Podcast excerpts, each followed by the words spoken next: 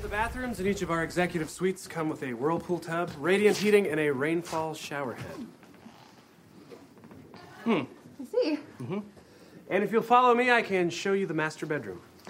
And the bidet comes standard. Yes, you'll find a bidet in all our executive suites. And uh, there's no additional charge for using the uh, bidet. No, no per use fee or debit system. No, ma'am, use of the bidet is complimentary. Very nice. Very nice. Hmm. Good, to know. okay, good. Would you like to see the master bedroom? And uh, the bidet is it in good working order? The uh, the bidet. I believe so, yes. And there's a, a sturdiness to it. the bidet. It can accommodate a fairly heavy carriage. I think it's a very standard bidet. I see. I see. I see. And the water pressure. Ah, yes. And the water pressure in the bidet.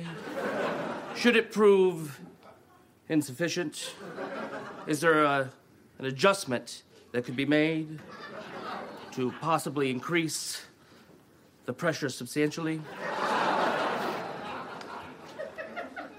I don't think so, no. I see. Our sheets in the bedroom boast a 600 thread count. And the bidet? Should it break? Is there a bidet repairman on site? If there's any problem with the It would bathroom, be the bidet. With the bidets, what we're talking about. we would just call a plumber. And uh, this plumber, he can handle even the most extreme bidet problems. He's a very competent plumber. And should the bidet be damaged beyond repair, how soon would you be able to replace it with a new bidet? I really don't know the answer to that. That's Worrisome. worrisome. I don't. Yeah, I don't like that. Hmm. Yeah, I don't like to hear that.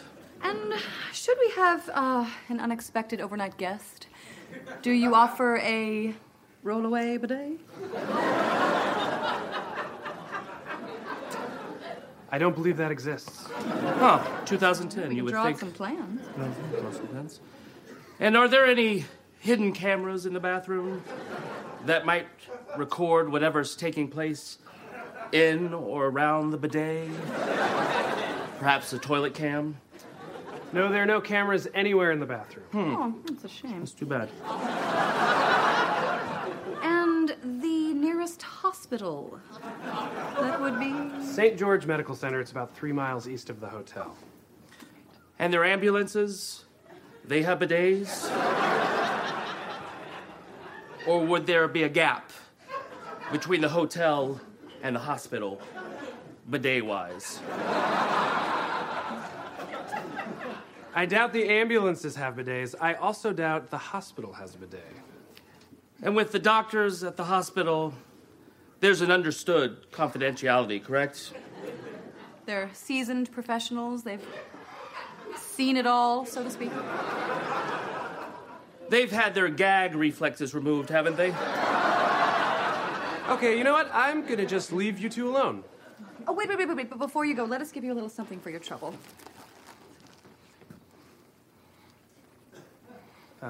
Why is this wet? I'm not gonna lie to you. It involves a bidet.